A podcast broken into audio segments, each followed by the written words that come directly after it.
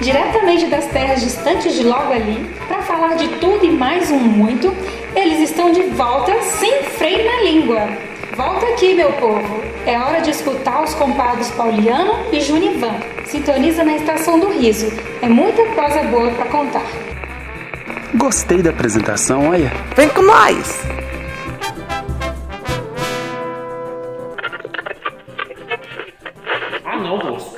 Atrasado demais. Você vai pra tomar café da manhã, depois fala que vem no almoço. Na hora do almoço, fala que vem no café da tarde. Na hora do café da tarde, vem pra janta. Ah, mas você vai tomar o café que eu fiz. Não, eu quero é janta mesmo. É porque o pneu da carroça furou, eu não tenho culpa não. Aham, tá bom.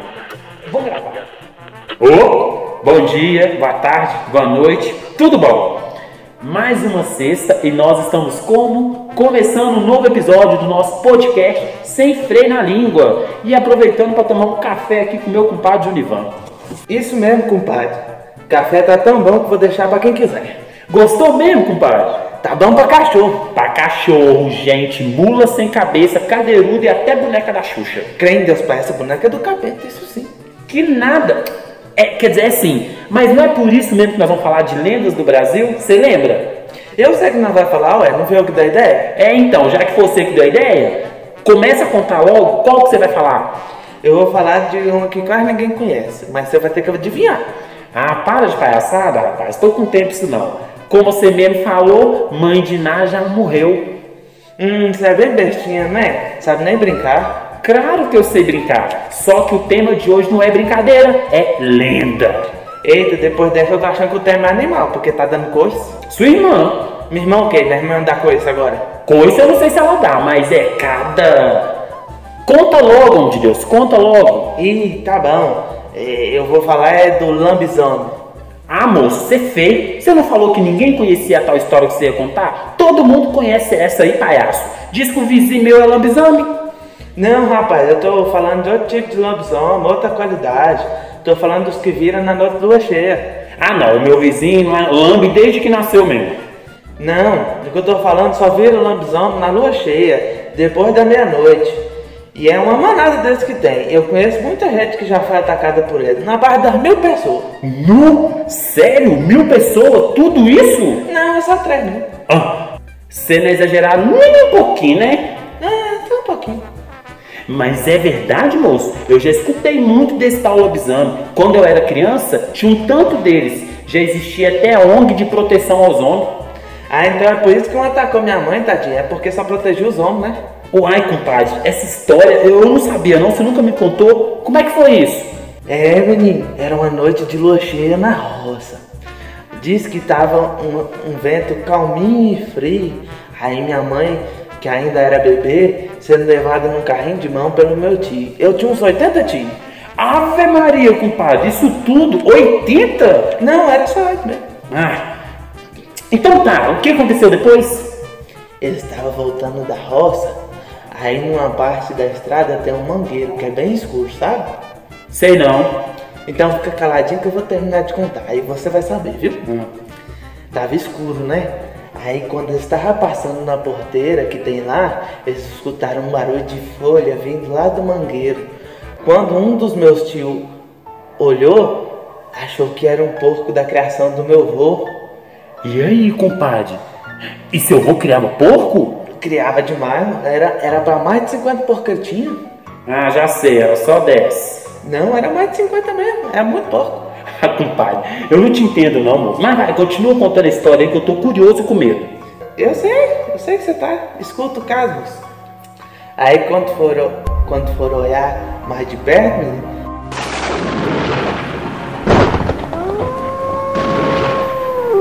era um danado lobisomem. Ai, compadre, eu chego a arrepio, olha. Mas e aí, seus tio pegou o lobisomem? Só se pegou o cheiro da caatinga, porque correram mais rápido que tinha de espingarda. Ah, não.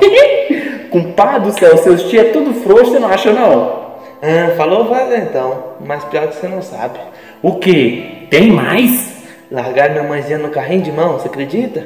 Aí o lobisomem foi lá pra pegar ela, meu tio voltou, pegou minha mãe e saiu correndo na, pra casa do meu avô. Nossa, compadre, tá amarrado. Que sufoco, hein? É, menino, foi uma correria e gritaria. Mas e você, vai contar nada não? Uai, menino, Eu vou. Vou contar das coisas que acontecia na época que nós era criança. Você levou a sério mesmo, né? Vai falar de 1900 antigamente? Ah, me deixa. Ah, mas conta logo, moço. Quero saber dos seus casos. Moço, é que ser criança nos anos 80 e 90 não era tão bom não, sabe? A gente era pobre, lascado, e nós não tinha paz, menino. Como assim? Você que é estranho? Rapaz, as lendas de antigamente, elas eram de arrepiar. Nós não tinha sossego nem de ir pra escola. Tinha um tal de carro preto que assombrava a nossa vida. Ou trem do satanás, viu?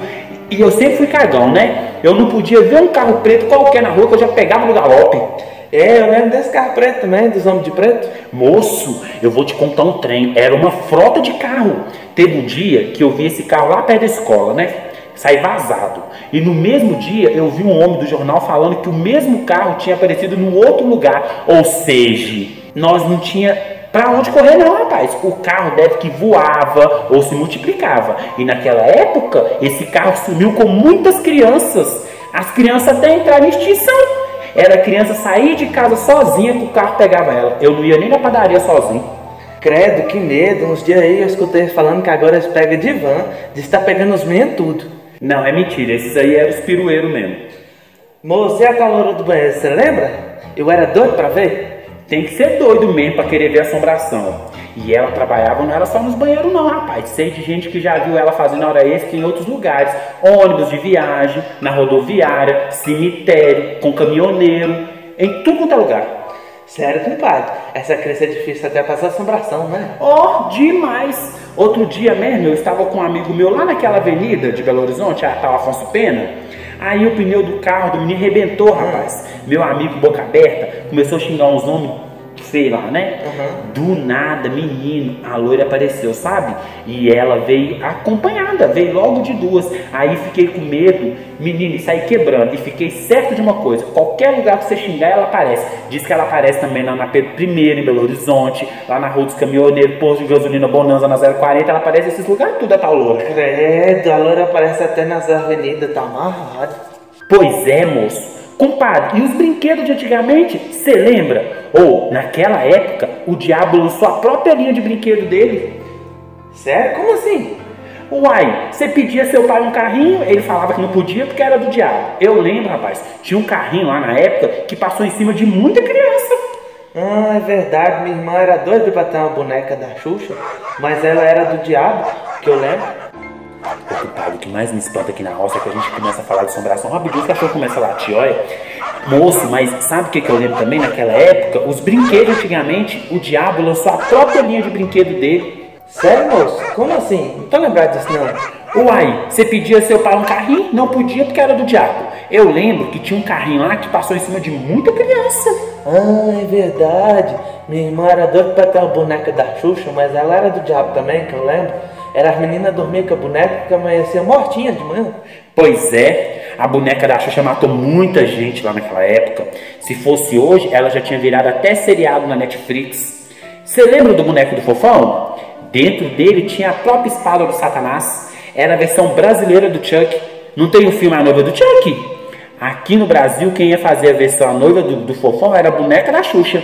Ia ser os dois principais, rapaz. O governo que não deixou ser besta. Isso eu não lembro não, moço. Eu nem sabia que eles trabalhavam na televisão. Ô, moço, mas eu lembro é do tanto de menina que ficou com a marca de X no meio do peito. Que a boneca da Xuxa marcou.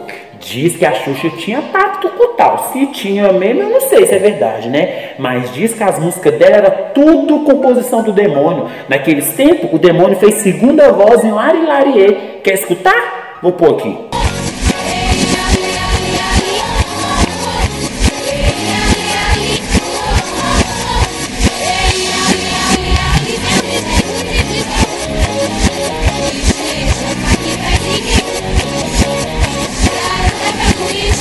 Deus Pai, rapaz. Você não deveria ter colocado isso não, na época que o povo dizia que quem escutava a música de trás para frente morria na hora. Ah, meu Deus! Tá repreendido em nome de Jesus! Ouvinte, vocês estão vivos? Deve estar, tá, besta. É só não colocar outra vez. Depois morrer, quem vai ouvir nós? É mesmo, moço. Mas era mesmo. Naquela época, tudo que a gente fazia era do demônio. Verdade. Oh, que raiva, né? Você lembra dos beliscos? Que nós jogávamos com as britas? Era jogar aquilo na quaresma que você morria na hora. Eu conheço muita gente que morreu jogando belisco, jogando baralho na quaresma. Nossa, não podia fazer nada. Pois é. E aquela brincadeira do copo, você lembra? Um dia, né, nós estava fazendo lá em casa, eu e meus 70 primos. Aí nós escreveu umas letras no chão e o copo, rapaz, começou a formar umas mensagens. Era um tio do meu avô, que meu avô estava devendo ele um dinheiro, ele morreu e voltou no copo para cobrar a dívida, você acredita? Quem Deus Pai, além de borrar as cartas de medo, vocês ainda tinham que pagar a conta do defunto. Imagina se vira moda. Credo. E havia uns 20 atrás dele. Credo. Eita, compadre. Credo, mas não pode não, tá doido? Compadre, era muita lenda naquela época. E, e olha que nós nem falou da mula sem cabeça. É, em 2018 nós até vimos que no Brasil tem muita mula sem cabeça, né? É verdade. Ah, moço, é muita coisa mesmo. Já sei. Vamos postar nas nossas redes sociais umas três lendas brasileiras que nós não falamos aqui. O que, que você acha? Acho uma boa, porque aí nós encerramos o programa de hoje, porque eu tô doido pra tocar uma viola e ir no banheiro. Cagão. você tem medo de tudo, moço. Você fica esperto, viu? Porque mãe contava que, que ia lá na roça um violeiro que era o próprio. Diz que ele, quem acompanhava ele nas estradas, via que o pé dele virava pata de porco e via que acompanhava ele uma leitoa com sete patinhos e logo depois uma pata com sete leitão. Olha, você quer mesmo tocar viola, compadre? Eu lembro disso mesmo. E disse que a viola dele tocava sozinha em noite de lua cheia. Ah, moço, já é, melhor nós parar por aqui, né? Senão, vai, senão não vai dar tempo de eu ir no banheiro. É, bota a música antiga aí pra nós ouvir. E tchau, povo. Até semana que vem. tá bom, medroso. Até semana que vem, minha gente. Não deixe de nos ouvir.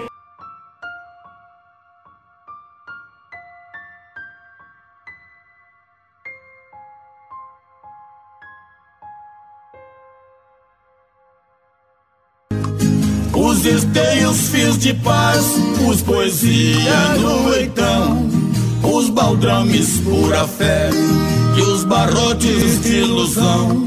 Cobri tudo de esperança e desafio à solidão. Neste mundão de meu Deus vou vivendo os dias meus, sertão ainda é sertão.